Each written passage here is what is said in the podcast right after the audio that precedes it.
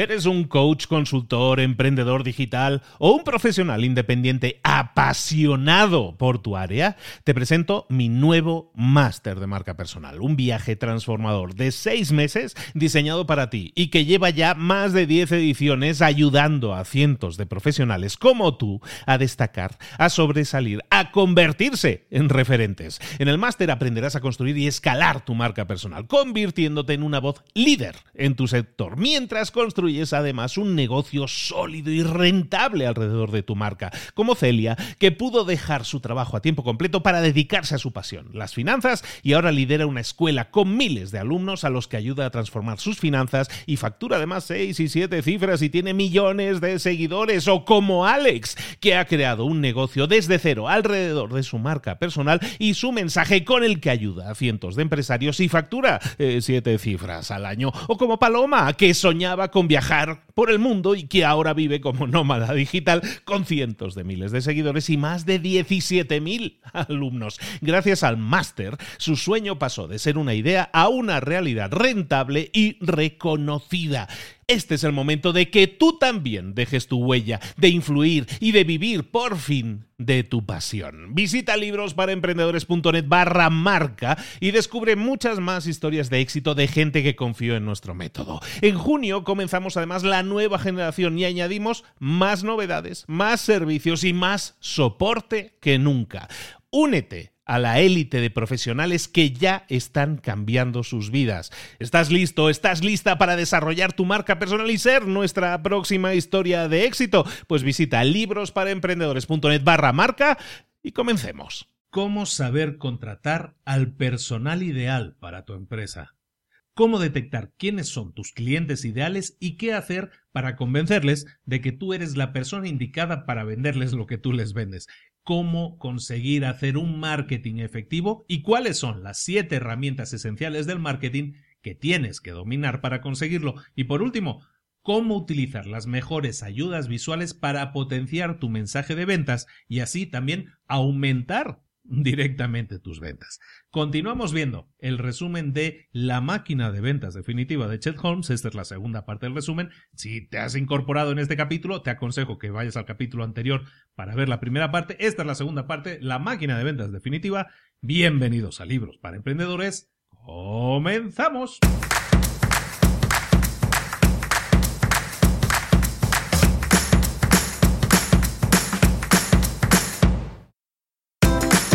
Bienvenidos al podcast Libros para Emprendedores. Para alcanzar el éxito en cualquier negocio que quieras emprender, debes formarte, debes estudiar, aprender para emprender. Y para ello, no hay nada mejor que un libro. En el podcast Libros para Emprendedores te ayudamos de tres maneras. Primero, seleccionando los mejores libros del mercado para ayudarte a emprender, a mejorar en tu emprendimiento. Segundo, te ofrecemos gratis un resumen de los puntos más valiosos explicados en cada libro. Y tercero, te damos finalmente pasos a seguir para poner en práctica todas esas lecciones aprendidas y así poder acortar tu camino hacia el éxito ya sea marketing, ventas, liderazgo, emprendimientos, mentalización, eh, vamos a analizar lo mejor de lo mejor de los mejores libros del mercado y te lo vamos a dar todo bien masticadito y listo para ser aplicado. Soy Luis Ramos, empresario y emprendedor, y voy a acompañarte, si me lo permites, en este camino. Sin más, comenzamos. Muy buenas a todos, bienvenidos un día más a Libros para Emprendedores, el podcast en el que revisamos un libro importante, importantísimo, un libro que te va a ayudar, te va a dar ideas, te va a dar acciones, te va a dar, te va a dar herramientas que tú puedes poner en práctica y si lo haces, si pasas a la acción, si las pones en práctica, estoy seguro que los resultados pueden ser fantásticos. Mira, la semana pasada empezamos con un libro, ya lo había presentado la semana pasada, no lo voy a hacer de nuevo, pero es uno de mis libros favoritos, insisto mucho en eso porque realmente creo que es un libro fantástico, es una verdadera caja de herramientas llena de listas de acciones de cosas que puedes realizar. Eh, comenzamos la semana pasada, seguramente nos extendamos este programa y un tercer programa. Eh, el libro está dividido en 12, 12 áreas que nosotros debemos dominar o debemos ser buenos idealmente en esas 12 áreas para que nuestra empresa se convierta en una máquina de vender, en una máquina de ventas definitiva. Y ese es el título del libro que estamos viendo de nuevo ahora en una segunda parte. Hoy vamos a ver las herramientas 4, 5, 6 y 7 del libro La máquina de ventas definitiva del autor Chet Holmes, tristemente fallecido. Bueno, continuamos entonces con la cuarta área de oportunidad, con la cuarta área en la que nosotros deberíamos desarrollarnos que no es otra que el área de la contratación de personal. La contratación de personal es un tema recurrente, siempre, siempre estamos hablando en el grupo privado, en el grupo de libros, en general en los mails, en los mensajes, en todo lo que recibo. Prácticamente todas las semanas hay varios mensajes que me preguntan, oye, ¿cómo hacemos el tema de la contratación? Bueno, vamos a ver el tema de la contratación porque es realmente importante Vamos a ver el enfoque que tiene el libro. Él era un directivo de empresas de alto nivel, de alto perfil. Y él ideó un sistema después de 20 años de experiencia que se basa en lo siguiente. Vamos a contratar a superestrellas. Y ese es el título del capítulo, contratando a superestrellas. Bueno, ¿qué es una superestrella?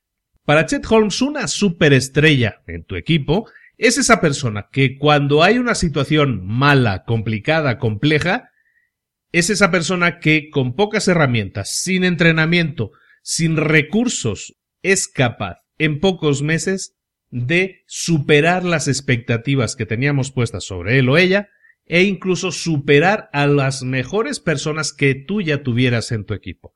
Eso es lo que llama una superestrella y evidentemente ¿Quién no querría tener a alguien con ese perfil? Pues para tener gente de ese perfil, lo que tendremos que hacer primero es saber para qué lo necesitamos, tener claro el perfil de trabajo para el que vamos a contratar a la persona. Cuando sepamos para qué lo queremos contratar, lo que vamos a hacer es escribir tres iniciativas que te encantaría que esa persona que vas a contratar lleve a la práctica. Y también piensa en la recompensa que le darías a esa persona si hiciera esas tres tareas que tú estás pensando que debería hacer, ¿qué recompensa le darías si hiciera un excelente trabajo en esas tareas? Anótalo, escribe las tres iniciativas, tres tareas que tú piensas que deberían hacer y cuánto estarías dispuesto a pagarle o a recompensarle por esas tareas. Anota también cuánto es lo máximo que estarías tú dispuesto a pagarle si llevara a cabo esas tareas, si se desarrollara de una forma brillante. Una vez tengas todo eso anotado basándote en eso, lo que vas a hacer es poner ahora sí un anuncio, una publicidad, conforme estás buscando a alguien. Hay N cantidad de portales por internet, que es básicamente ahora como se está consiguiendo la gente, y pues lo que vas a hacer es ir a uno de esos portales de internet de trabajo y vas a crear una oferta de trabajo. Esa oferta de trabajo va a hablar de las iniciativas que hemos, que hemos escrito hace un momento, que estábamos comentando, va a hablar de esas iniciativas, va a hablar del dinero que tú estás dispuesto a pagarle, teniendo en cuenta que también le vas a poner en el anuncio hasta el máximo que tú estás dispuesto a pagarle, y también lo que vamos a definir es qué tipo de personalidad queremos que cubra ese puesto de trabajo. Y aquí me paro un momento, luego continuamos con el anuncio, ¿no? Vamos a crear un anuncio, pero tenemos que también que pensar en el tema de la personalidad, antes de que se me pase. La personalidad es básica para que un negocio funcione. La personalidad de cada uno de los miembros del equipo. ¿En qué podemos basar? Hay muchos modelos de personalidad, de análisis de la personalidad. En el libro se menciona uno, que pues también es el que yo más conozco, y que se llama DISC. Ese método, el método DISC de gestión de, perfiles de personalidad, basa, son cuatro letras de ISC, y lo que, lo que describe es a cuatro tipos o cuatro perfiles de personalidades. Todos nosotros somos una mezcla de esos cuatro tipos. Esos cuatro tipos son, por cierto, la D es de dominancia, la I es de influencia, la S es de estabilidad, viene del inglés, por eso la S es eh, stable, y la última sería la de conformidad. vamos a verlas un poquito. ¿Por qué digo que cada persona es una combinación de esas cuatro? Porque no hay una persona que sea dominante y ya sino que a lo mejor una persona es muy dominante, más o menos influyente, es poco estable o muy estable y es conformista o menos, ¿de acuerdo? Entonces todo eso se define, hay pruebas por internet, no, no me voy a detener ahora en eso. Si tú quieres saber cuál es tu perfil DISC, sería interesante que hagas una búsqueda en internet y busques hacer prueba DISC y con eso vas a saber, lo haces realmente rápido, en unos cuantos minutos, en media hora puedes tener una buena prueba DISC hecha, acabada y recibir un análisis sobre cuál es tu personalidad. Una vez tenemos claro nuestra personalidad, eso tú como, como persona que a lo mejor te puedan contratar, eso te interesa mucho. Pero lo que estamos hablando es de alguien que nosotros busquemos para un determinado trabajo. Lo que voy a ingresar en las notas del programa es una presentación que he encontrado muy interesante que habla del modelo DISC y define una serie de patrones clásicos de un perfil, ¿no? Por ejemplo, si nosotros estuviéramos buscando un vendedor, un agente de ventas, ahí en esta presentación vas a ver el patrón de un vendedor bueno, pues sería en dominancia es bajo, en, en influencia es bueno, en estabilidad tiene que ser muy bueno, y en conformismo puede ser estable. Eh, hay una serie de gráficos en esta presentación, se me hace muy buena, yo nunca había encontrado algo así y, ahora buscando información para preparando el programa, pues me he encontrado este, este profile, este, este, perdona, este, esta presentación con los perfiles y pues hay patrón del consejero, patrón del creativo, del especialista, del evaluador, del persuasivo, del objetivo, de la persona orientada a resultados, del profesional, del perfeccionista, del investigador, del promotor, del realizador, del resolutivo. Si te fijas, todo eso son adjetivos que definen a personas. Tú tienes que tener claro qué tipo de persona quieres. ¿Quieres una persona resolutiva para eh, eh, en el libro, por cierto, hablan, eh, o todos los ejemplos que hay son orientados a la búsqueda del vendedor perfecto, ¿no? Es agente de ventas. Por eso busqué yo esta información adicional y la voy a poner en las notas, creo que va a ser muy útil para todos porque el proceso de entrevista, que es en lo que vamos a tratar en este capítulo, es básicamente el mismo para cualquier tipo de perfil, pero es un tanto agresivo si no eres una persona de ventas, ¿no? Entonces, vamos a ver también cómo suavizarlo y eh, lo que sí tienes que saber es qué es lo que quieres, ¿no? Lo que decíamos, qué tipo de perfil quieres de persona, que es una persona agresiva, una persona conformista, un tipo de persona con un determinado perfil. Eh, acude a esta presentación, es una presentación que habla del DISC clásico 2.0, es muy interesante y te puede servir mucho de guía para saber cuál es el perfil de personas o qué significa para un, qué es un perfeccionista, por ejemplo, pues puedes ir al patrón del perfeccionista, ver exactamente en qué es bueno o en qué tiene más o en qué tiene menos del patrón DISC y luego saber también una descripción. Eso te va a ayudar mucho a la hora de reclutar y hacerlo teniendo en cuenta la personalidad de las personas que estamos contratando. Es tremendamente importante. Entonces tú puedes pensar ahora, Ah, entonces es que tengo que hacer un perfil DISC para cada persona que quiera contratar. Pues yo te aconsejaría muy mucho que lo hicieras. A lo mejor no para todas personas, pero si encuentras una página web, voy a buscar una página web que tenga un, examen de DISC, y tú lo que puedes hacer es a la gente a la que vayas a entrevistar, ahora vamos a hablar de eso, de cómo saber a quién entrevistar, primero de todo, lo que puedes es, decirle, ¿sabes qué? Antes de venir a la entrevista, quiero que vayas a esta página, hagas el, el examen DISC, y me lo hagas llegar por correo electrónico los resultados para que yo pueda evaluarlo y también antes de que tengamos la, reunión, la entrevista en persona. Ahora sí, teniendo claro lo que queremos que haga esa persona, teniendo claro los resultados que queremos que tenga esa persona, que eso es casi lo más importante de todo, porque una cosa, se tiende mucho a pensar que las personas pasadas determinadas edades ya no nos interesan tanto. Evidentemente eso es falso. Según para qué perfiles una persona con experiencia, con años de experiencia, es lo, realmente lo que nosotros buscamos. En general, para que una empresa funcione bien, bien, bien y tenga un crecimiento interesante, vamos a tener que también buscar a gente con experiencia, con mucha experiencia en ventas también, marketing y ventas. Eso es súper importante, es clave en todo esto. Para encontrar un vendedor joven de 25 años bueno, te las vas a ver negras, vas a tener que sudar mucho. Pero en cambio encontrar vendedores muy buenos de 40, 50 años o 60 años va a ser fácil que te los encuentres. Entonces, según el perfil o las actividades que tú vayas a realizar, busca el mejor desempeño posible basado también en esa personalidad que te estoy diciendo. Entonces, rebobinando, teníamos claro lo que queremos que haga, cuáles son los resultados, cuánto estamos dispuestos a pagar y también la personalidad, el perfil de personalidad que estamos buscando. Una vez tengamos todo eso, vamos a publicar el anuncio. Y ahora sí, continuamos con el tema del anuncio. En el tema del anuncio, lo que vamos a hacer es, mira, te lo voy a leer directamente, lo voy traduciendo directamente al inglés. Mira, el título del anuncio era Solo superestrellas. Sueldo de 50.000 a 300.000 dólares. Ni se te ocurra llamar si no eres una persona súper orientada a resultados y puedes demostrarlo. ven a construir un imperio con nosotros. Estamos en la industria de y pues la industria de la construcción, estamos en la industria de las ventas, estamos en la industria de lo que sea, pero no contratamos según currículum. Contratamos a gente que sea top produciendo resultados. Si tus resultados son normales, puedes ganar 50 mil dólares con nosotros. Si eres una superestrella, puedes ganar más de 300 mil dólares. Ya seas joven o viejo, si tienes lo que necesitamos, lo vamos a saber. Contáctanos en bla bla bla bla bla bla. Ese es el anuncio que pone como ejemplo. Como veis, es súper agresivo. O sea, ya está perfilando qué es lo que quiere.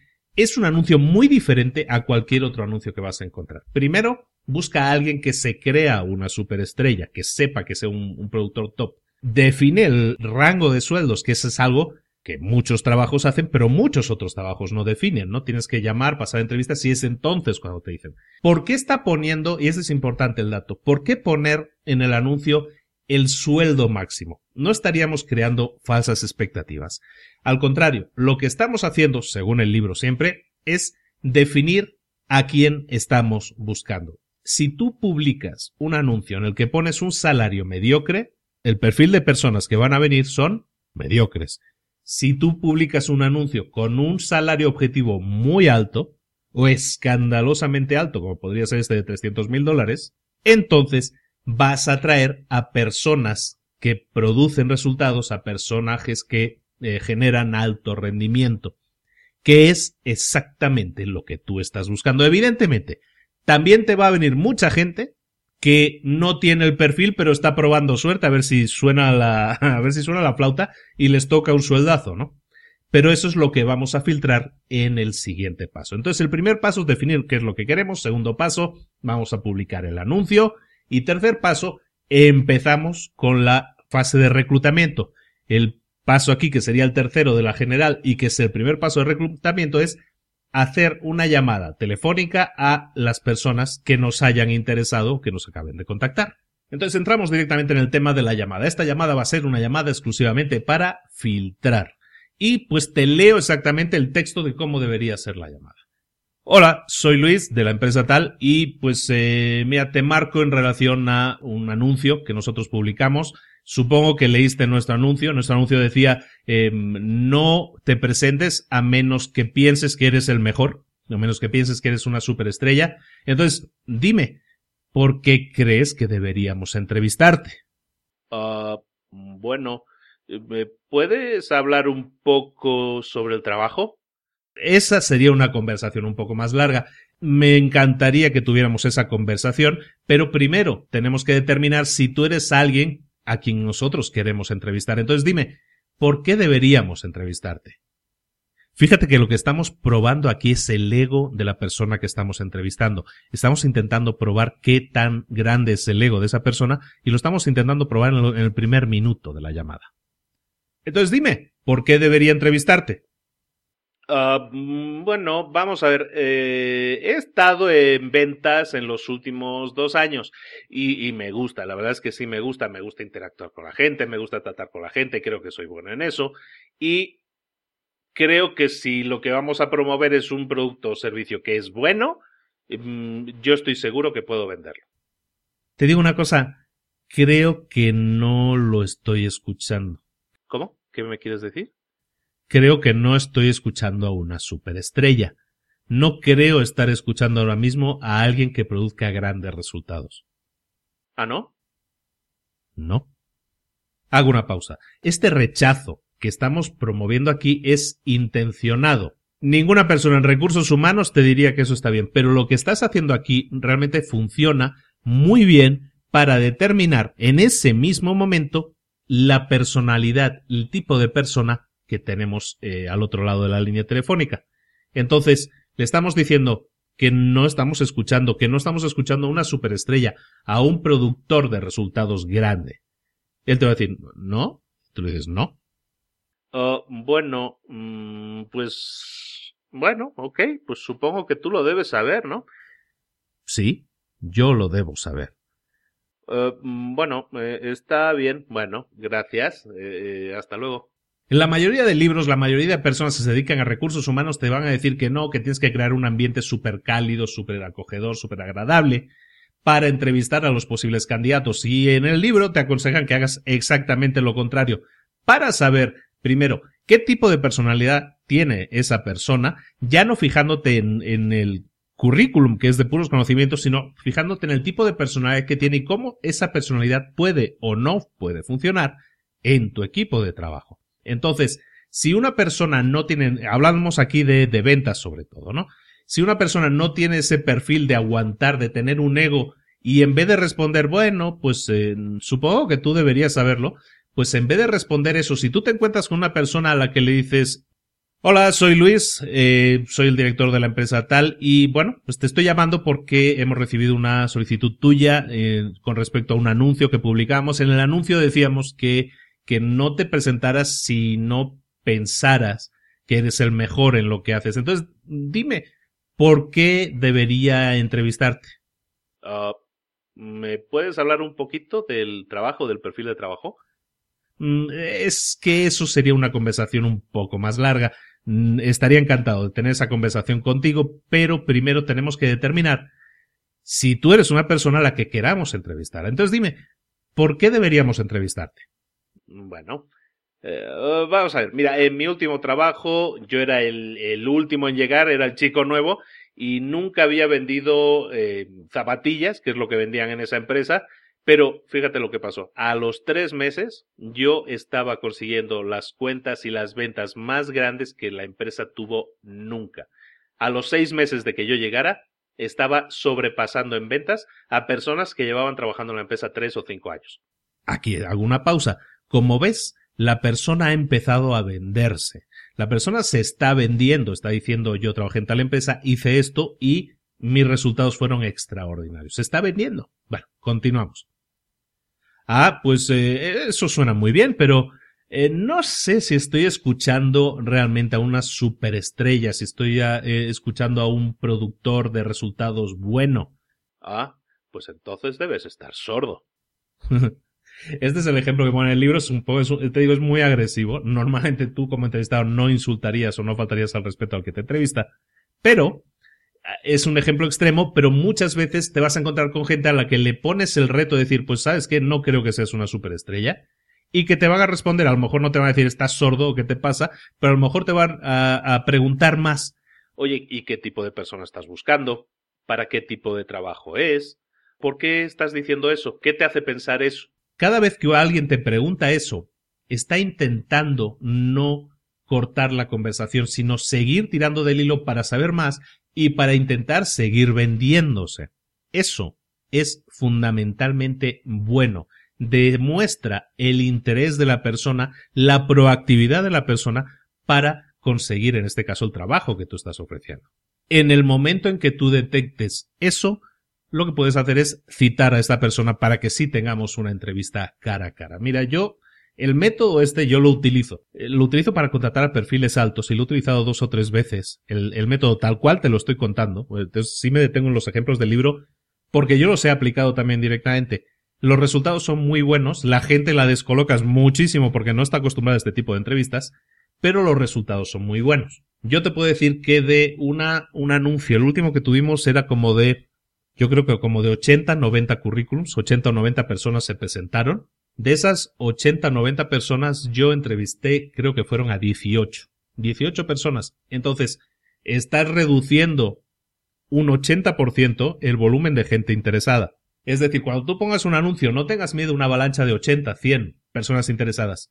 Vas a tener, eso sí, que hacer 80, 100 llamadas, a lo mejor incluso menos, porque ya ves que a lo mejor el perfil sí ni siquiera se acerca a lo que tú estás buscando, pero puedes hacer 80, 100 llamadas y tener unos resultados de reducción muy grande en volumen y entonces sí, con 20 personas a entrevistar, pues sí te puedes dedicar a lo mejor en una semana a entrevistar a todas esas personas, o a lo mejor incluso unos pocos días menos, entrevistar a todas esas personas y conseguir al perfil más adecuado. Entonces, pasamos ahora, una vez hemos hecho el prefiltro, el filtro primero, en el que hemos reducido un volumen grande de las personas interesadas, Ahora pasamos a la entrevista. La entrevista o las entrevistas para fichar a superestrellas, como lo llaman aquí en el capítulo, se basa en tres pasos. Esos pasos son relajar, probar y atacar. Empezamos con el primero. El primer paso en la entrevista personal es, es relajar. ¿Por qué tenemos que empezar la entrevista intentando relajar al candidato cuando lo hemos tratado a patadas hace, hace un momento en la llamada telefónica? Bueno, pues precisamente se trata de eso.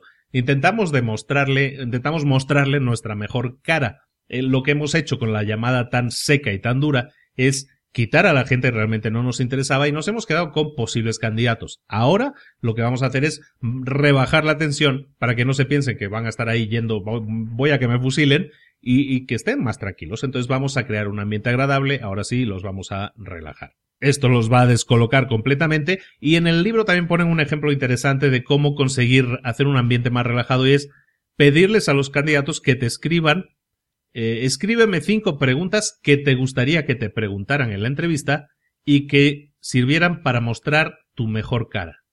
La gente, evidentemente, pues va a hacer, va a proponer cinco preguntas y se las va a preparar muchísimo. Eso va a crear un ambiente mucho más relajado, pues la gente va con la entrevista, entre comillas, preparada y pensando que le va a ir muy bien y esto va a ser mucho más fácil. Como te digo, esa, propuesta sirve mucho para relajar la tensión y el ambiente.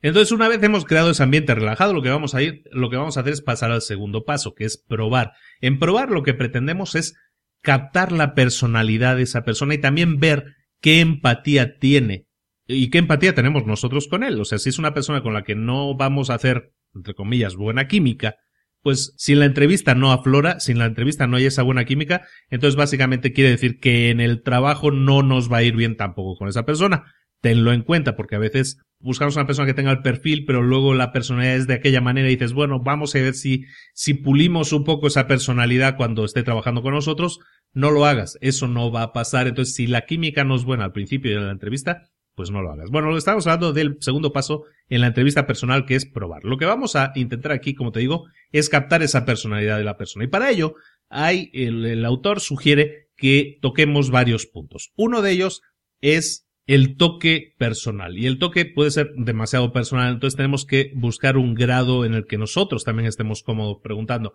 Pero para conocer la personalidad de una persona, es interesante que hablemos de su infancia, de su juventud, de las influencias de las personas que más le han influido en su infancia y juventud, cuáles son los mayores retos que ha tenido en su vida, si no tienen que ser retos relacionados con el trabajo, cuál es el trabajo, la situación más dura que, a la que se ha enfrentado alguna vez. Son cosas personales que hay personas que pueden negarse a responder. No pasa nada, simplemente no hay problema, lo respeto. Lo que intentamos contigo es intentar mm, sentir esa vibración que nos diga si la persona es la adecuada con respecto al perfil de personalidad que estamos buscando, ¿no? Luego le vamos a preguntar por las áreas en las que haya tenido éxito. Y como estamos ya hablando de trabajo, ahora sí, al 100%, le vamos a preguntar, oye, explícame alguna vez en tu trabajo, en algún trabajo, en que todo estaba en tu contra, pero tú lo superaste todo y tuviste un muy buen éxito. Que te hable, que te explique de esa situación, luego que te hable de tres o cuatro cosas de las que se siente más orgulloso en temas de trabajo, y a continuación, después de hablar de estas áreas, ya vamos a entrar en temas de empatía y habilidad de relacionarse con otras personas preguntas que pueden ser desde cómo te describiría tu mejor amigo, de las personas que te conocen, quiénes tienen más fe en ti, cuáles son tus mejores recuerdos. Eh, intentamos buscar frases largas, respuestas largas, porque ahí es donde vemos si la persona se está abriendo hacia alguien sigue contestando en frases cortas, lo que va a pasar es que eh, está poniendo un muro, se está defendiendo, está a la defensiva.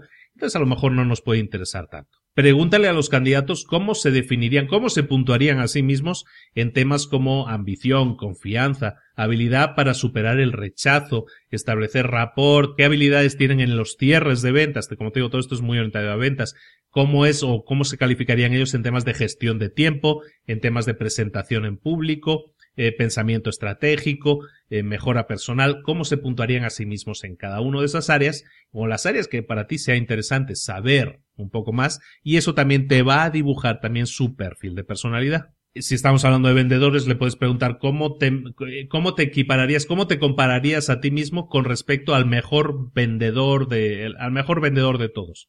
O le puedes preguntar cuál es la, el mejor vendedor con el que te hayas encontrado nunca. Si te dicen que has sido, que ellos son los mejores vendedores que ellos han conocido nunca, contrátalos, porque seguramente son muy buenos vendedores. El ego lo tienen por las nubes, ¿no? También le puedes preguntar, pues, qué libros de autoayuda o qué libros suele leer, cuál es el último libro que ha leído. Eso también te habla un poco de las, de los intereses y de las necesidades que tienen cada uno de mejora interna, ¿no? Y luego, ya finalmente, ahora sí, y aunque parezca mentira, hablamos de su currículum y hablábamos de, y hablaremos del trabajo. ¿no? Y empiezas a preguntarle, bueno, pues, oye, ¿por qué dejaste el último trabajo? ¿Estabas infeliz? ¿Por qué? Eh, dime algún desacuerdo o alguna decepción grande que hayas tenido con un jefe que hayas tenido anteriormente y explícame la situación, ¿qué pasó? Háblame de tu jefe anterior, cuáles eran sus puntos débiles.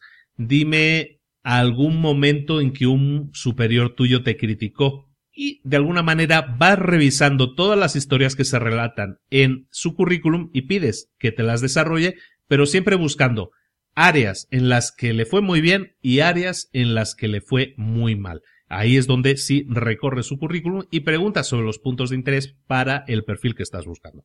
Y ahora sí, llegamos al último punto de la entrevista personal que es atacar. Los hemos dejado que se relajaran, les hemos pedido que hablen un poco de, ellos a nivel personal, a nivel profesional, sus mejores y sus peores experiencias. Hemos revisado su perfil, su historial, su académico incluso, su perfil de trabajo. Y ahora sí, vamos a atacarle. Quizás después de lo que ha sucedido en la entrevista hasta ese momento pienses que tienes a la persona ideal delante de ti. Es en el momento en que vamos a atacarle cuando nos vamos a dar cuenta del tipo de persona que es y si lo que hemos visto hasta el momento era una fachada o no. Atacarlo se refiere a decirle algo parecido a, pues mira, me parece que eres una buena persona, pero solo tengo un puesto, solo tengo un lugar que cubrir. Y realmente sí necesito una superestrella. Y aunque pienso que sí, que te puedes desarrollar decentemente en el trabajo, eh, la industria en la que estamos es ultra competitiva y la verdad tengo dudas sobre tus habilidades, tu personalidad y si realmente puedes soportar la presión que conlleva ese puesto. Para ser sincero, no me da la impresión de que seas una superestrella. Pausa. Lo que le estoy diciendo aquí es algo que se lo estoy diciendo con tacto, pero no estoy siendo blando, no estoy siendo amable. Mucha gente se derrumba en ese momento. Mucha gente se queda sin activo, sin cosas con que responderte. Si después de esa conversación tú les atacas de esta manera diciendo la verdad, mm, creo que eres normal sin más, mucha gente te va a decir, ¿sabes qué? Mm, pues a lo mejor te va a dar la razón y te va a dar las gracias por tu tiempo. Eso va a ser más habitual y, comprobable, ¿eh? aunque parezca muy exagerado decirlo. A mí me ha pasado. Yo me he quedado de esas 18 o 20 personas, me he quedado con dos personas sobre las que tomé una decisión. Las otras 16, 17 personas no supieron reaccionar y se quedaron ahí. Oh, está bien, gracias. Bueno, nos vemos, hasta luego, gracias por tu tiempo. Es importante entonces este paso del, entre comillas, ataque, de, de decirle, pues sabes que creo que no. O sea, mucha gente en las entrevistas las acaba diciendo, bueno, pues lo vamos a revisar, vamos a verlo con otras personas, vamos a discutirlo y ahí te llamamos. No, aquí no, aquí lo, pones a prueba y le dices, sabes que creo que no es para nosotros, no te veo como una superestrella. Si la persona aguanta el tipo, si la persona se hunde, se cierra y dice, bueno, está bien, gracias por tu tiempo, pues olvídate de esa persona, si es para ventas, sobre todo estamos hablando, ahora lo vemos para otros puestos. Eh, si la persona a lo mejor se queda callada y tú dices, bueno, ¿qué te parece lo que te acabo de decir? Si la persona vuelve a intentar venderse, bueno, pero a ver, háblame un poco más del trabajo, espera, quiero, quiero ver cómo te puedo convencer. Si, si la persona ves que sigue intentando venderse, contrátala. Esa persona es para ti, si estamos hablando de ventas. Es alguien que tiene ganas de trabajar, que tiene la actitud y que sabe soportar el rechazo. Va a ser un excelente vendedor. Ahora, si tú no estás buscando un vendedor, que estás buscando una recepcionista o estás buscando un informático, estás buscando un diseñador, lo que sea que estés buscando, este formato de filtro por teléfono y entrevista también te va a funcionar, pero tienes que bajarle, como dicen aquí en México, tienes que bajarle unas cuantas rayitas al volumen porque no puedes ser tan agresivo. Si tú estás buscando a alguien de ventas, sí tienes que ponerlo a prueba en una situación límite. Pero si estás buscando a alguien que a lo mejor va a estar en un trabajo de oficina sin cara al público, no puedes ser tan exigente en el tema de superestrella y todo eso, pero sí puedes ser exigente a la hora de que intente de venderse, intente venderse, que intente convencerte de alguna manera de que su trabajo anterior es realmente bueno y te lo sigue intentando demostrar. La actitud de complacer a tu, a tu jefe, la actitud de intentar conseguir el trabajo, de intentar demostrar que tus niveles de conocimiento son ideales, eso es algo impagable. Entonces, ya sea un vendedor, ya sea una secretaria, ya sea una recepcionista, ya sea quien sea, busca esa actitud de convencer, esa actitud de, de, de, de servicio. Porque aunque no sea un trabajo de cara al público, esa persona, lo estábamos hablando en algún otro libro que hemos visto, Vender es humano, que, que nosotros estamos aquí, todos nos estamos vendiendo. Estamos en un mundo, el mundo actual en el que todo el mundo se vende. Entonces es importante que una persona sepa venderse porque si sabe, si sabe venderse a ella, también va a saber vender a la empresa, que eso es algo que también vamos a ver. Es importante que todas las personas tengan puesto el uniforme de la empresa a todo momento, en todo momento, porque hoy, más que nunca, nos basamos en, en el networking, en las redes sociales, en el conocimiento a todos los niveles, en el contacto con otras personas, para que también nos recomienden. Entonces, ese es un consejo que añado yo, no está específico en el libro, pero creo que le cuadra mucho. Bueno, una vez tengas escogida la persona que quieres, lo que tienes que hacer es definir una manera en la que puedas pagar lo mínimo de sueldo, y ojo, no estamos diciendo explotar a nadie, lo que, lo que interesa aquí es pagar un sueldo base que sea mínimo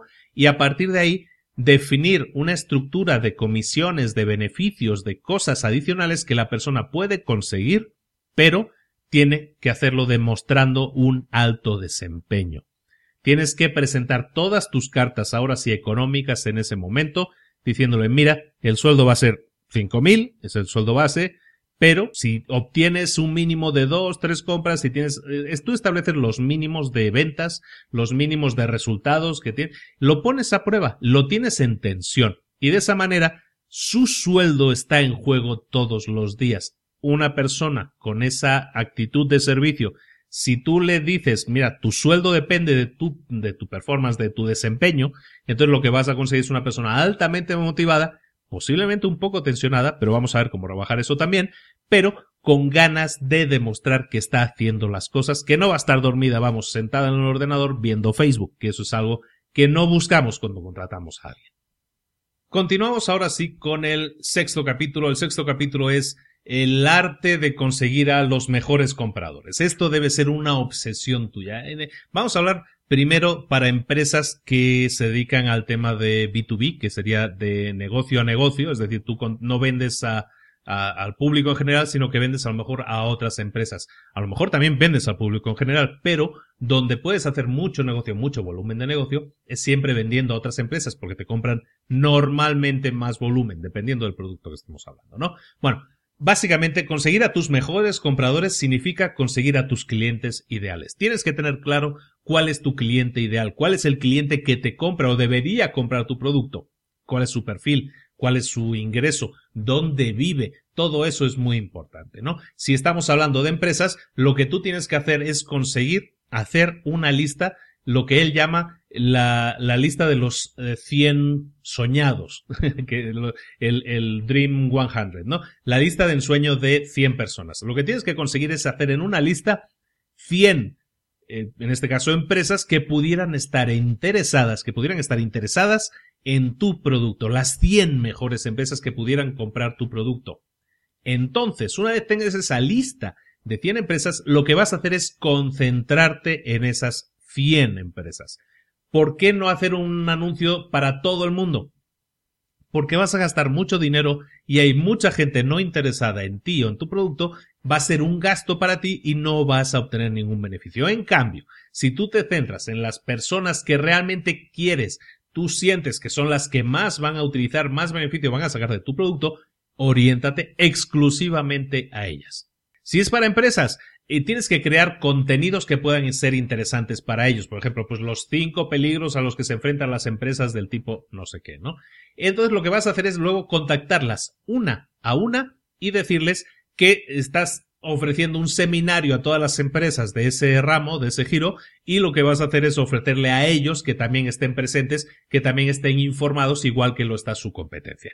Por ejemplo, de esa manera los vas a juntar. Lo que se trata no es de vender de nuevo en ese momento, es como lo de que hablábamos del estadio de la semana pasada, lo que se trata es darles información interesante para ellos, para que te tengan presente, para que seas alguien respetable para ellos. Ahora, si no es una empresa, si es una persona física, por ejemplo, tú tienes una inmobiliaria y quieres vender casas, y, necesitas conseguir clientes que quieran vender sus casas, por ejemplo, el ejemplo así lo pone en el libro también, cuando tengas que buscar clientes que quieran vender su casa, lo que vas a hacer, o lo que, lo que hizo una inmobiliaria es crear un folleto y todos los meses invertía, en este caso como unos mil dólares, en volantear, en dar volantes, en trípticos, en todo el vecindario que a ella le interesaba, que a esta persona le interesaba. A donde voy es que, por ejemplo, si a ella le interesaba, y hablan en el ejemplo de un barrio en el que había casas de entre 1 y 5 millones de dólares, ¿qué hacía esta persona? Enviaba folletos trípticos con su información a ese barrio que a lo mejor tenía mil o dos mil casas. A lo mejor no era mucho y los folletos pues sí le costaban un dinero, que eran mil dólares, pero eso al año son doce mil dólares. Solo con la comisión de vender una sola casa de esas, esa persona ganaba 50 o 60 mil dólares. Entonces, evidentemente, cubría cualquier gasto de marketing que haya tenido. Esa es la idea del marketing, que sea constante y que sea dedicado a las personas que realmente vayan o sean ideales para ti, que consuman tu producto. Si buscas eh, vender casas de esas personas, dedícate a enviarle información a esas personas, descuentos, oportunidades, para que siempre tengas una excusa para estar presente en su vida de alguna manera, en su buzón por lo menos. Lo mismo entonces, volviendo a retomar el tema de empresas, tanto sea empresas como sea personas físicas, lo que tienes que buscar es estar presente, invertir en esa publicidad, enviarles propuestas que puedan ser de su interés, enviarles descuentos, enviarles seminarios, enviarles información que pueda ser de su interés, enviarles, conozco una inmobiliaria que, que enviaba postales cada mes, enviaba una postal firmada a mano por la persona y, y, en la que hablaba, ¿no?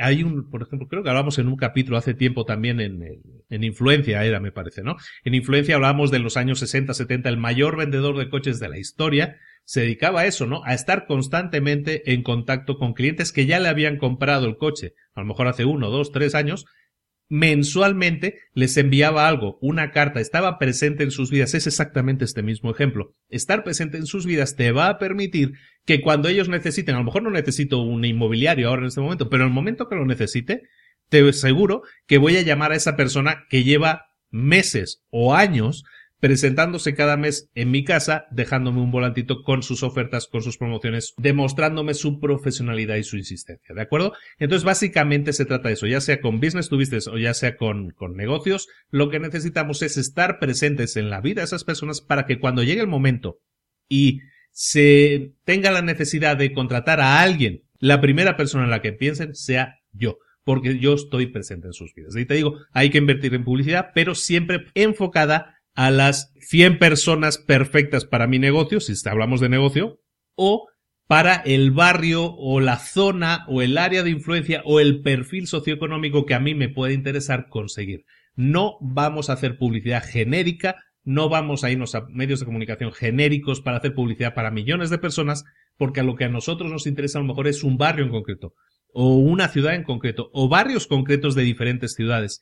Esa es la manera de manejarlo, es decir, crear lo que se llama marketing un nicho, un nicho de mercado y enfocarse en bombardear ese nicho con ofertas, promociones, estar presente y estar constantemente ahí al pie del cañón hasta que llegue el momento de la venta.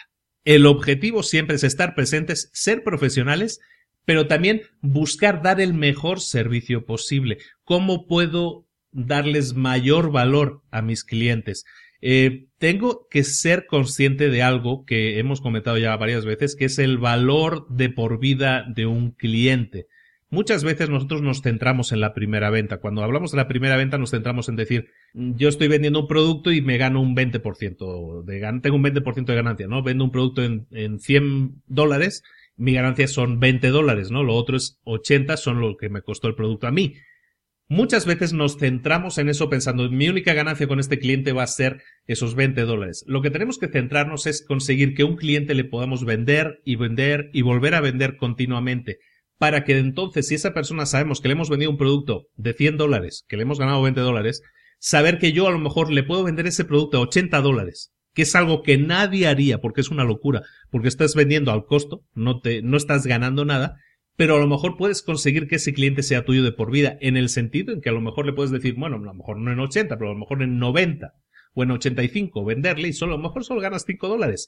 Pero puedes meterlo en un programa recurrente en el que le puedes decir, ¿sabes qué? Pero cada mes yo te voy a yo te doy a 85 dólares y cada mes yo voy a tu casa y te repongo el producto porque sé que se te habrá acabado o se te habrá desgastado después de un mes de uso.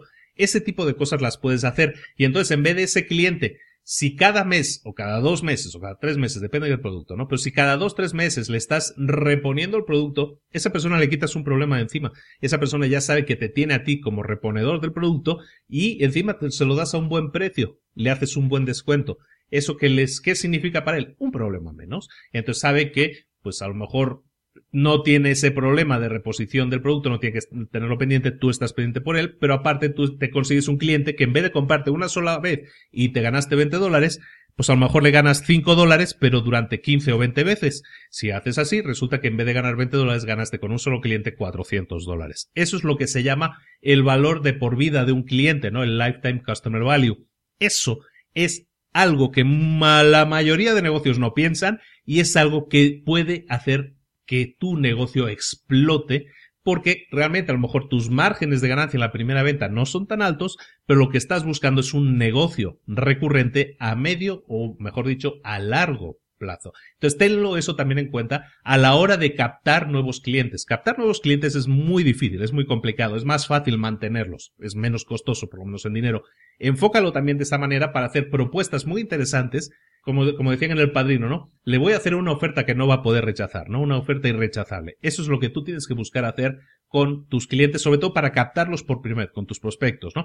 Y también, si tú no tienes acceso directo a tus clientes, busca también asociarte con con otras personas. ¿Qué otros productos ya están llegando eh, al mercado que tú necesitas llegar? ¿Qué otras personas, qué otros proveedores ya están vendiéndole a las personas a las que tú le quieres vender? Asóciate con ellos. Esa también es una muy buena salida a la hora de entrar en un mercado al que no tienes acceso directo. Busca a alguien que ya le esté vendiendo y ponte de acuerdo con él. Oye, ¿sabes qué? Te doy la mitad de mis ganancias si tú me consigues distribuir mi producto en esa gente. De esa manera, si luego encima haces lo que te acabo de decir del valor de por vida del cliente, puedes llegar a una área a la que no tenías acceso, vas a utilizar como apoyo una empresa que se va a encargar de trabajar, de distribuir, de hacer llegar a tus clientes todo lo que estés vendiendo y a ti te libera y te permite multiplicar tus ingresos por mucho. Hay mucho que hablar en eso, pero en, todo este capítulo y en general en todo eso es algo que estamos tratando también de, de desarrollar en las píldoras rojas. Todo eso va relacionadísimo con lo de conseguir a tus mejores clientes. Es el capítulo 6. Continuamos con el capítulo 7. El capítulo 7 se centra en el marketing. Lo que tenemos que tener en cuenta a la hora de utilizar el marketing es que hay siete modalidades, siete armas en el marketing que debemos dominar para sacarles el mayor partido y conseguir la mayor cantidad de atractivo para vender. La primera herramienta, la primera, el primer arma de marketing que debemos utilizar, de estas claves que deberíamos saber utilizar, una, la primera son los anuncios. Siempre tenemos que tener presupuesto para los anuncios. Los muy buenos anuncios son aquellos que generan los mejores ratios de respuesta. Entonces, ¿qué tenemos que tener en cuenta con un anuncio? Ponemos un anuncio y si recibimos muchas llamadas, pues está bien, pues parece que funcionó. Esa manera de pensar, que es lo que tiene mucha gente, es una manera en la que no se está aprovechando, no se está analizando de verdad si un anuncio produce lo que deba producir. En este punto debería hablar yo mucho de los test AB, que se llaman, que son tests, son pruebas en las que tú pones a competir anuncios entre sí. Por ejemplo, si tú vas a crear una campaña, pues a lo mejor puedes hacer una campaña en la que cambias el encabezado del anuncio o el logo del anuncio, cambias el color del anuncio, lo que se trata es que pongas a competir ese anuncio que a lo mejor tiene un fondo azul con otro anuncio que tiene un fondo rojo y a lo mejor es todo igual menos el fondo. Lo pones en marcha y ves cuál es el resultado. Hoy en día es muy fácil, hay muchas herramientas que te permiten hacer los test A-B, que va, la gente a qué opción se va más, a la opción A o a la opción B. Si los resultados después de dos, tres, cinco días, de los días que tú consideres necesarios para tener un resultado, te dicen, ah, no, pues sabes que el anuncio con el fondo azul funciona mejor que el rojo, porque el ratio de respuesta es, yo qué sé, un 52% más de llamadas, un 52% más de personas que han venido a la tienda. Eso te está diciendo que debes optar por el anuncio azul. Entonces te quitas de dudas. Luego, una vez tengas esa prueba hecha, lo que vas a probar es al anuncio azul ponerle dos títulos diferentes y a ver qué pasa. O ponerle una foto diferente y a ver cuál es la que funciona mejor. El tema de la publicidad es prueba constante, prueba constante, y de esta forma con los test AB y probando y probando y cambiando y cambiando, vas a llegar a tener un anuncio no perfecto, pero un anuncio que convierta, que es decir, que atraiga a más gente que tenga mejores resultados objetivos, que son resultados que habremos analizado, y vas a tener el mejor anuncio posible. ¿Para qué nos sirve esto? Para que la inversión que hacemos en publicidad se tenga el mejor retorno de inversión posible. Es decir, si yo voy a invertir, hablábamos antes, de mil dólares en folletos de mi inmobiliaria que voy a distribuir en un barrio, pues lo que tengo que probar, oye, si pruebo este mes con este tipo de letra, o con este fondo, con este color, o con estas fotos, y voy probando cuál es el mejor, el que me da mejor ratio, el que me atrae a más clientes a mi puerta, eso me va a permitir que el segundo mes, a lo mejor, mis mil dólares de publicidad, que siguen siendo los mismos, estén mucho mejor gastados.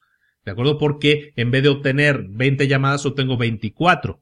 Y al tercer mes puedo hacer otras pruebas diferentes y ver que a lo mejor en vez de un 24 obtengo un 29% más si hago determinado cambio. Entonces, la publicidad es importante, las cosas que debe tener un buen anuncio siempre son algo que sea distintivo, que atraiga la atención, el titular, el encabezado tiene que ser algo que atrape, normalmente en cualquier anuncio el 80% de las personas no pasan del encabezado, esto sirve para cualquier cosa, ¿eh? para cualquier blog, para cualquier post que tú hagas en Facebook, para cualquier cosa, el 80% solo se lee el encabezado, la primera línea. Entonces es importante que la primera línea capte muchísimo la atención. Luego, que el contenido del anuncio tenga la suficientemente el contenido suficiente como para invitar a la gente a seguir leyendo y luego tiene que haber lo que se llama una llamada a la acción. ¿Qué es una llamada a la acción?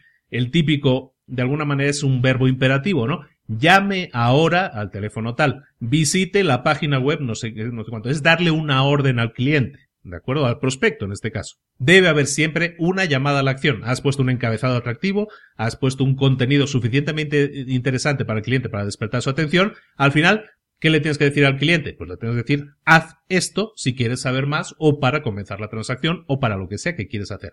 Llame ahora, deja tus datos, escribe un mail, eh, pulsa aquí, clica ahora, más información, todo eso son los típicos botones que ahora vemos siempre en internet, en cualquier página de ventas, eso es una, lo que se llama una llamada a la acción.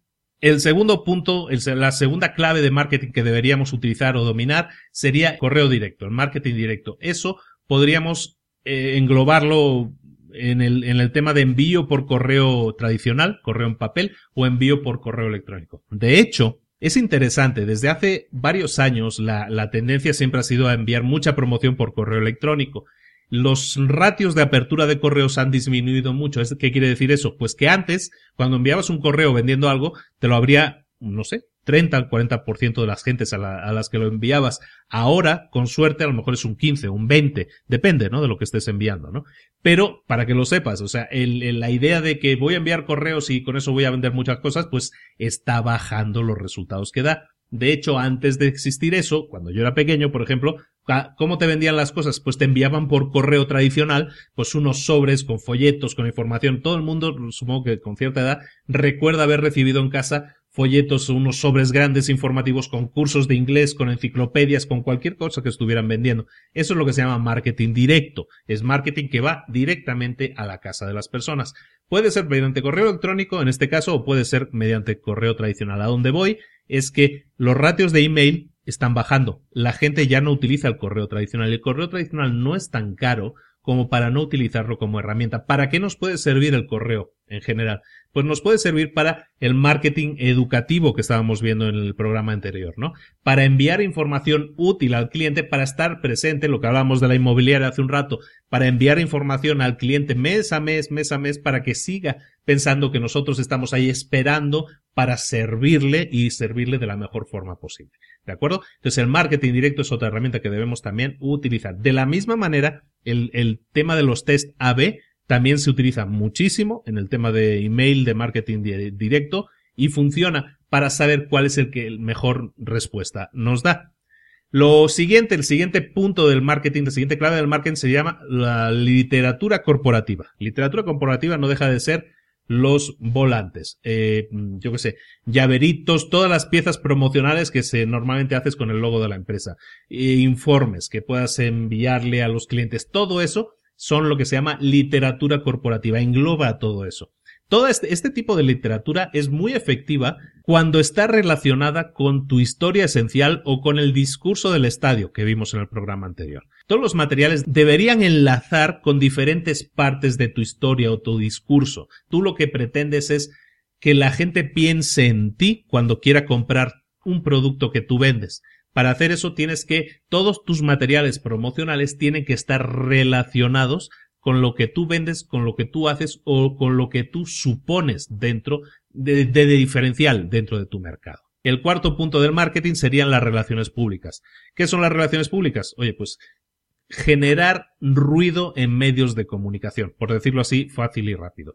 Cada vez que tengas una noticia digna de ser publicada, lo que vas a crear es una nota de prensa y esa nota de prensa la vas a enviar pues a los medios tradicionales de información. Eso te sirve para, mira, los medios de, de comunicación están buscando constantemente información para publicar. Si tú se lo facilitas y hablas como si fuera un, pues ahora sí, un módulo de relaciones públicas, consigues contactar con periodistas, con medios de comunicación en los que tú puedas colocar tus productos con alguna excusa como cualquier cosa que pueda atraer la atención de los medios, que les dé una excusa a los medios para enviar un reportero, para enviar una cámara de televisión, todo eso, aunque para ti suponga una inversión en marketing a la hora de decir tengo que organizar algo que sea llamativo, que llame la atención, eso te puede generar a la larga mucho más beneficio porque está apareciendo tu nombre o el de tu empresa o tu logo está apareciendo en televisión y te puede hacer mucho, mucha imagen de marca si lo que estás haciendo se relaciona con lo que tú haces normalmente y eso puede hacer que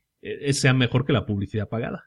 La idea, ahora que hablamos de esto, en general es que si tú tienes siete herramientas principales en el marketing que debes dominar, la idea es que cuando hagas una campaña, intentes relacionarlas todas también. Cuando hagas una campaña, pues vas a tener que hacer un anuncio, una página web al respecto. Vas a tener a lo mejor que enviar una pieza de un, un tríptico una pieza promocional a tus clientes favoritos, ¿no? A ese barrio en el que quieres eh, operar, por ejemplo. Pero también vas a hacer una nota de prensa para eh, los medios de comunicación. La idea es que cohesiones todo y que todo sea como un ejército de pequeñas acciones que sumadas generen un marketing súper efectivo para ti. Lo que estamos hablando de momento no es caro. ¿eh? Estamos hablando de publicidad. Publicidad en Facebook, por ejemplo, es muy barata. Publicidad en Google es muy barata.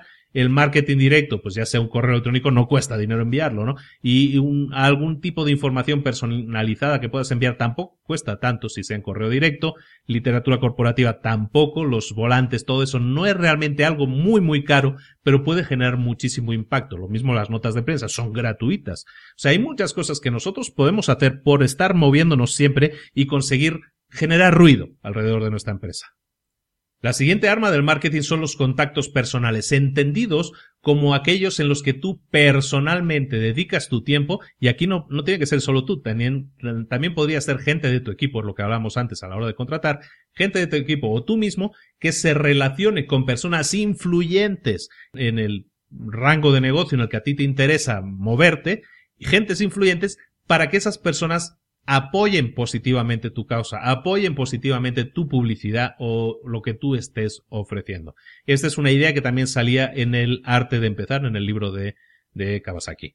El sexto punto del marketing serían las exposiciones, ¿no? Las exposiciones de ventas en las que se reúne gente de tu mismo mercado y en el que tú pones un stand con información y lo que tienes que buscar ahí son sobre todo tres cosas. Hacer todo lo que sea necesario para destacar, para que la gente se dé cuenta de que estás ahí.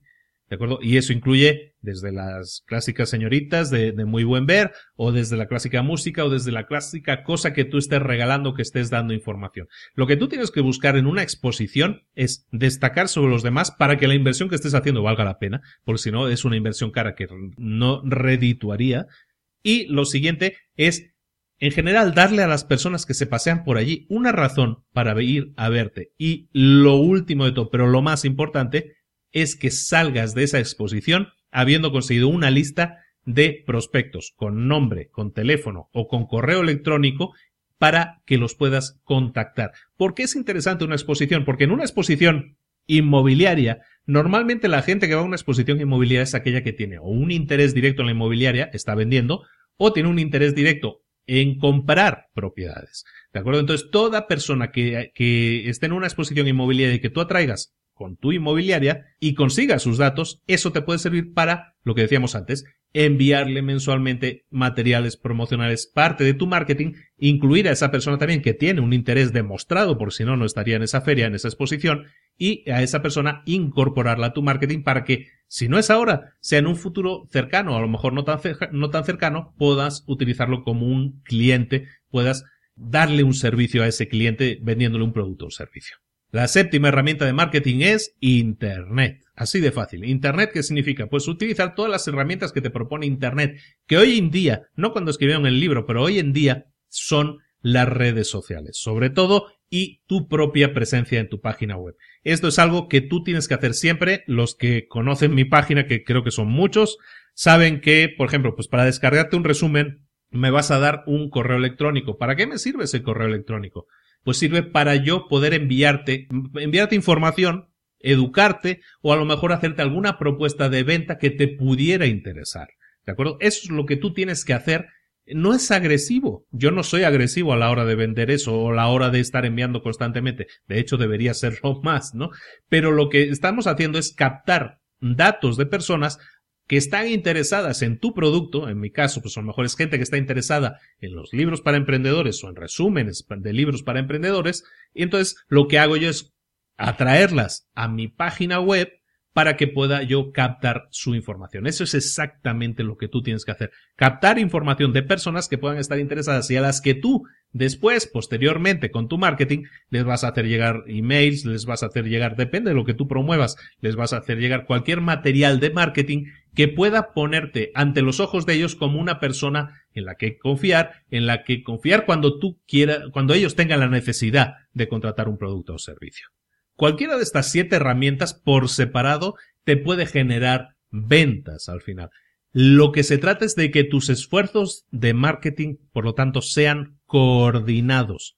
Que no utilices solo una herramienta y a ver si me funciona este mes y a ver el mes próximo si no, sino que siempre estés trabajando sobre las siete herramientas, si es posible, a la vez, para que de esa manera, aunque lo que vendas o lo que consigas vender a través de una herramienta sea poco, el aumentar un 5, un 7% en una de ellas, si lo haces igualmente en todas, ya no es un 5%, es un 35, un 40% de mejoras. A donde voy es que necesitas tener un plan de marketing en que se engloben esas siete herramientas para que los resultados sean coordinados y de alguna manera reflejen lo que habíamos visto anteriormente en el episodio anterior, tu historia esencial, qué es lo que tú estás vendiendo y también el discurso del estadio. Todo eso se tiene que transformar en mensajes de marketing a través de los siete medios de los que disponemos y de ahí conseguir resultados. Ya te digo, un, un pequeño aumento de un 1% en cada uno de ellos no puede sonar a mucho, pero eso, eso en un mes, si todos suben un 1%, estás subiendo un 7% en total tu, tu marketing, tus resultados eh, con, a través del marketing. Entonces es más importante de lo que parece, no te limites a un solo canal, intenta utilizar la mayor cantidad posible de canales para hacer llegar tu información a tus prospectos. El capítulo 8, y es el último capítulo que vamos a ver en el resumen de hoy, es el de que debemos utilizar ayudas visuales poderosas para conseguir más ventas. Aquí lo que nos referimos aquí es que en todas nuestras ventas o en toda nuestra imaginería, toda la imagen que nosotros proyectamos, debemos utilizar siempre la ayuda de imágenes, sobre todo cuando es el tema de ventas directamente, también en el tema de marketing y publicidad, pero sobre todo en el tema de ventas, debemos utilizar imágenes poderosas. Debemos utilizar la teoría del color, no la vamos a, tratar aquí ahora, pero bueno, sabemos que el rojo a lo mejor significa pasión, pero también puede significar peligro, también es el color de la sangre, que cuando utilizas el naranja estás denotando valor, o sea que ese producto tiene un cierto valor, el verde es el color del dinero, pero también es el color de lo natural, hay, muchas cosas que puedes utilizar a la hora de probar tu visual, tu imaginería visual de la de tu empresa, lo que tú estés trasladando, lo que estés proyectando, y también a la hora de tratar con clientes directamente. La idea de que un vendedor llega con la mano en el bolsillo y empieza a hablar con las manos en los bolsillos y empieza a hablar con el cliente y le dice las ventajas de tal o cual producto, está bien, pero debemos saber que la, una persona es fundamentalmente visual. El 85% de la información que recibe una persona, el 85% es visual. Entonces debemos aprovecharnos de lo visual y utilizar imágenes evocadoras, imágenes con colores que denoten lo que nosotros queremos transmitir y todo eso en nuestras presentaciones y también en los materiales que nosotros llevamos con, llevamos con nosotros cuando estamos presentando algo a un cliente. El capítulo se centra fundamentalmente en lo que llamaríamos presentaciones a clientes. Una presentación a clientes puede ser una presentación como tal en la que tú estás de pie y los otros están sentados y haces una presentación típica de pizarrón o puede ser también una presentación de productos que tú haces a un cliente. Hay varios puntos de cosas que tienes y cosas que no tienes que hacer cuando utilizas ayudas visuales y cuando estás en contacto con clientes haciéndoles una presentación de un producto o una presentación de venta, lo que se llama un pitch. Bueno, Cosas que se pueden y cosas que no se pueden hacer. Lo que debes hacer siempre es el, método KISS. El método KISS es el Keep It Simple Stupid, es el que sea simple, estúpido. Esa es la traducción directa, ¿no? Que sea muy simple. Siempre utiliza gráficos simples que sean fáciles de seguir, que sean fáciles de entender. Cuando hables, utiliza frases cortas y fáciles de entender. Esa es la manera de transmitir mucho mejor y de llegar mucho más fácilmente al cerebro de una persona para intentar convencerlo. Siguiente punto que sea algo dinámico, que tenga ritmo, que sea no, que no sea lento, ¿no? Que, y, y en el tema de visuales, de ayudas visuales, pues para hacerlo también rápido, que tú tengas una ayuda visual diferente cada, eh, a lo mejor cada medio minuto, ¿no? Que utilices dos o tres visuales por minuto. Ese es un ritmo interesante para que tú siempre estés poniendo imágenes nuevas al cliente delante. Puede ser una presentación, puede ser una carpeta que tú tengas en la que vas enseñando una serie de imágenes con gráficos, con números claros, con las cosas que no estén muy abarrotadas. El siguiente punto es precisamente ese, que utilices hechos y estadísticas que generen un wow en la audiencia, ¿no? Que generen el efecto wow, que digan, wow, ah, pues sí sí es impresionante el dato que me están mostrando, ¿no? Siempre intente investigar en lo que tú estás vendiendo. Mucha gente se limita a decir, ah, pues sí, pues estoy vendiendo, que hablábamos antes, papel, ¿no?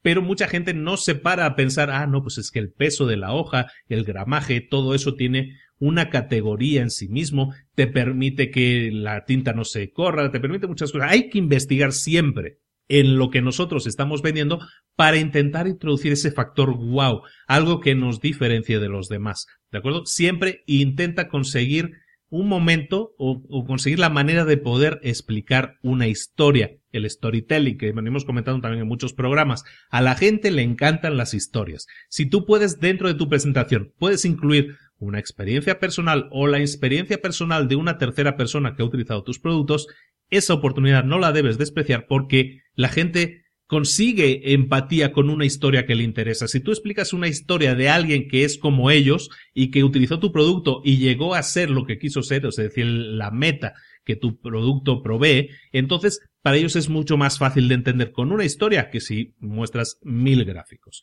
Luego, haz que tu presentación incite a la curiosidad. Y eso lo haces pues dejando lo que se llaman open loops, eh, puertas abiertas, ¿no? De alguna manera, que es insinuar cosas que van a venir después, después, pero no las dices todavía y no se pierdan porque en la, dentro de tres eh, diapositivas vamos a ver algo muy interesante o espérense porque les voy a contar una historia en un minuto que les puede interesar mucho. Ese tipo de frases lo que hacen es incitar a la gente a esperar, eh, incitan a la gente a tener curiosidad. Ah, pues a ver qué me quiere explicar, ¿no? Eh, eso eh, dentro de una presentación es muy útil porque hace que la persona que pueda estar perdiendo el interés lo recupere de nuevo esperando ese punto interesante que tú le quieres explicar. Tienes que demostrar confianza, pero no tienes que demostrar superioridad, porque si no, la gente no va a ser empática contigo. No vas a recibir empatía de la gente si tú te colocas a un nivel superior. Tienes que demostrar seguridad cuando hablas, pero no superioridad. Nunca le agradezcas a la gente su tiempo. Eh, muchas gracias por su tiempo, eh, gracias por, por, haberme permitido ocupar su tiempo. Es una frase muy típica, sobre todo aquí en México, y es una frase que no deberías utilizar porque inconscientemente estás sugiriendo que ellos podrían haber estado haciendo algo más valioso con su tiempo que estar contigo. O sea, no les digas gracias por su valioso tiempo. Eso de alguna manera incita a pensar que pues, si la persona no quedó muy convencida, le estás metiendo en la cabeza la idea de que, eh, la verdad, fue un tiempo desaprovechado. Nunca agradezcas a la gente por su tiempo. Luego, hablamos como ejemplo antes, ¿no? Nunca te metas las manos en los bolsillos cuando estés presentando. Te hace ver inseguro, te hace ver como que estás aburrido. La fuerza de tu comunicación no está en la palabra, no está en el contenido del mensaje que estás diciendo. Hay mucho más mensaje en tu tono de voz y muchísimo más mensaje en tu visual, en cómo ellos te ven, que en la palabra, en lo que estás diciendo. Entonces es importante que tus gestos, tu gestualidad transmita, apoye muy fuertemente lo que tú estás diciendo, el contenido del mensaje. Nunca hagas una presentación estando sentado o sentada. Siempre tienes que estar de pie. Es la idea que estaba comentando hace un momento, precisamente, de que tu eh, gestualidad no se vea limitada por tu posición. Entonces nunca estés sentado, siempre intenta estar de pie para hacer la presentación y que tu gestualidad sea completa y te ayude a potenciar el mensaje. Nunca interrumpas una presentación aceptando preguntas. Siempre va a haber un momento para preguntas al final. Eso lo puedes hacer. Eh, vamos a guardar esa pregunta al final. Al final vamos a tener 5 minutos para preguntas o 20 minutos, lo que sea. Pero no permitas que el flujo de tu presentación se vea interrumpido por preguntas. Luego, estábamos hablando de visuales, de ayudas visuales, de apoyos visuales. Los apoyos visuales nunca deben ser protagonistas. Tú y tu mensaje son los protagonistas de esta historia. Entonces, las ayudas visuales son eso, son ayudas, que nunca sean las protagonistas de la historia. Si tú puedes tener una ayuda visual, intenta que sea un apoyo a lo que tú estás diciendo, no pongas el vídeo en primer plano y tú te vayas de la habitación, porque esa no es la idea. Tú todavía tienes que cerrar una venta, tú estás ahí presentando para vender y lo demás tienen que ser ayudas a que tu protagonismo ayude a cerrar una venta. Siguiente punto, no actúes como si estuvieras en un funeral. Es una obviedad, pero tampoco se trata de que seas ah, un humorista de estos de micrófono, ¿no? O sea, lo que se trata es de que puedas inyectarle humor, que puedas intentarle pues un buen ritmo, chistes, cosas ocurrentes. Eso ayuda mucho en una presentación, un aire informal y desenfadado, pero lo que sí decimos, no actúes como un funeral, pero tampoco te, te, pongas a explicar 80 chistes porque eso no es el objetivo. Recuerda siempre que estamos presentando para vender. Y por último, la preparación es fundamental. Tienes que practicar. Creo que alguna vez ya hemos hablado de Toastmasters, que es la, tema de los discursos, cómo aprender a hablar en público y todo eso. Es fundamental ahí, en cualquier cosa, cuando nosotros tenemos que hacer un discurso en Toastmasters que son de siete minutos, sabes que te tienes que preparar. Yo puedo estar una semana preparándome. Si he participado en concursos, he estado preparándome hasta un mes antes, ¿no? Preparando el discurso para, para ese concurso. La idea es que tú te prepares también toda tu presentación, que practiques delante del espejo, con tu pareja, con alguien, con un compañero, con alguien que te pueda ayudar y te pueda dar una retroalimentación, una crítica positiva, para que puedas mejorar, pulir tu presentación y que sea fluida y que siempre estés preparado para lo que va a venir a continuación. Si sigues todos estos pasos, vas a ser dueño de un mensaje positivo, bien presentado, con una imagen poderosa y lleno de contenido con el que los usuarios, que en este sentido sean los prospectos, los que están recibiendo el mensaje, se pueden relacionar. Es súper importante que utilices las visuales, las ayudas visuales, que utilices el apoyo que da tu tono de voz, pero sobre todo también tu expresividad corporal para potenciar tu mensaje de ventas. Y bueno, pues amigos, de nuevo pasamos de la hora, son muy largos estos resúmenes porque estoy dando muchísima información. Te digo que este libro es una fuente de información muy, muy, muy, muy poderosa, muy poderosa. Eh, nos vemos la próxima semana con el último, la última parte del resumen de este libro. Vamos a ver los últimos cuatro capítulos, también muy interesantes, muy importantes, para cohesionar todo y construir una empresa realmente que funcione y que genere una avalancha de ventas. Si tienes una empresa y quieres, que y quieres aumentar tus ventas, lo que estamos hablando aquí es fundamental para conseguir eso. Si no tienes una empresa y estás pensando en crear una, es importante que tengas todo esto muy en cuenta para que sea la base sobre la que vas a apoyar con efectividad tus ventas, tu construcción de marca, todo lo que, la forma en que transmites. Mira, cuando hablamos de cuando que lanzamos una empresa al mercado, lo más importante siempre, te, recuerdo que puedes revisar el, resumen del arte de empezar al respecto, lo más importante es que salgas al, al mercado cuanto antes, que pruebes el producto, que el producto funcione, que es atractivo, y luego que tengas la capacidad de llegar a la mayor cantidad de gente posible interesada en tu producto. Todo eso lo puedes conseguir con todas las ayudas que estamos recibiendo de este libro. Como lo dicho, nos vemos el próximo lunes con otro resumen. En esta ocasión será con el final de La máquina de ventas definitiva, con los cuatro, los cuatro últimos capítulos. Y espero que te haya gustado mucho.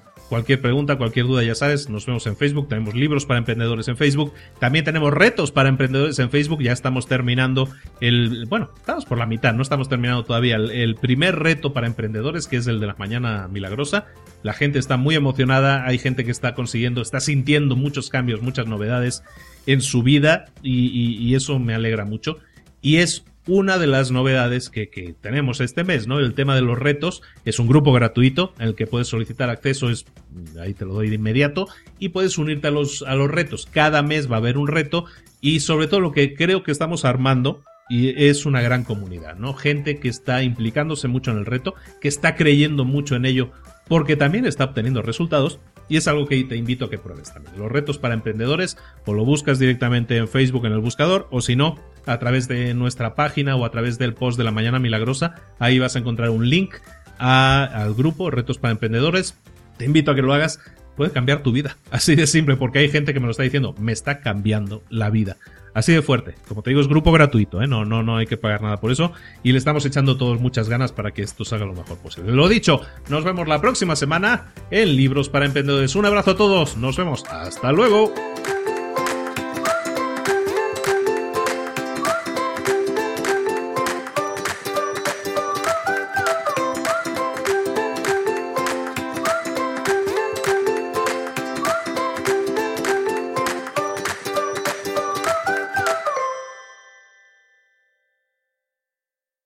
¿Eres un coach, consultor, emprendedor digital o un profesional independiente apasionado por tu área? Te presento mi nuevo máster de marca personal, un viaje transformador de seis meses diseñado para ti y que lleva ya más de 10 ediciones ayudando a cientos de profesionales como tú a destacar, a sobresalir, a convertirse en referentes. En el máster aprenderás a construir y escalar tu marca personal, convirtiéndote en una voz líder en tu sector, mientras construyes además un negocio sólido y rentable alrededor de tu marca, como Celia, que pudo dejar su trabajo a tiempo completo para dedicarse a su pasión, las finanzas, y ahora lidera una escuela con miles de alumnos a los que ayuda a transformar sus finanzas y factura además 6 y 7 cifras y tiene millones de seguidores, o como Alex, que ha creado un negocio desde cero alrededor de su marca personal y su mensaje con el que ayuda a cientos de empresarios y factura 7 cifras al año, o como Paloma, que soñaba con viajar por el mundo y que ahora vive como nómada digital con cientos de miles de seguidores y más de 17.000 alumnos. Gracias al máster, su sueño pasó de ser una idea a una realidad rentable y reconocida. Este es el momento de que tú también dejes tu huella, de influir y de vivir por fin de tu pasión. Visita librosparaemprendedores.net barra marca y descubre muchas más historias de éxito de gente que confió en nuestro método. En junio comenzamos además la nueva generación y añadimos más novedades, más servicios y más soporte que nunca. Únete a la élite de profesionales que ya están cambiando sus vidas. ¿Estás listo? ¿Estás lista para desarrollar tu marca personal y ser nuestra próxima historia de éxito? Pues visita librosparaemprendedores.net barra marca y comencemos.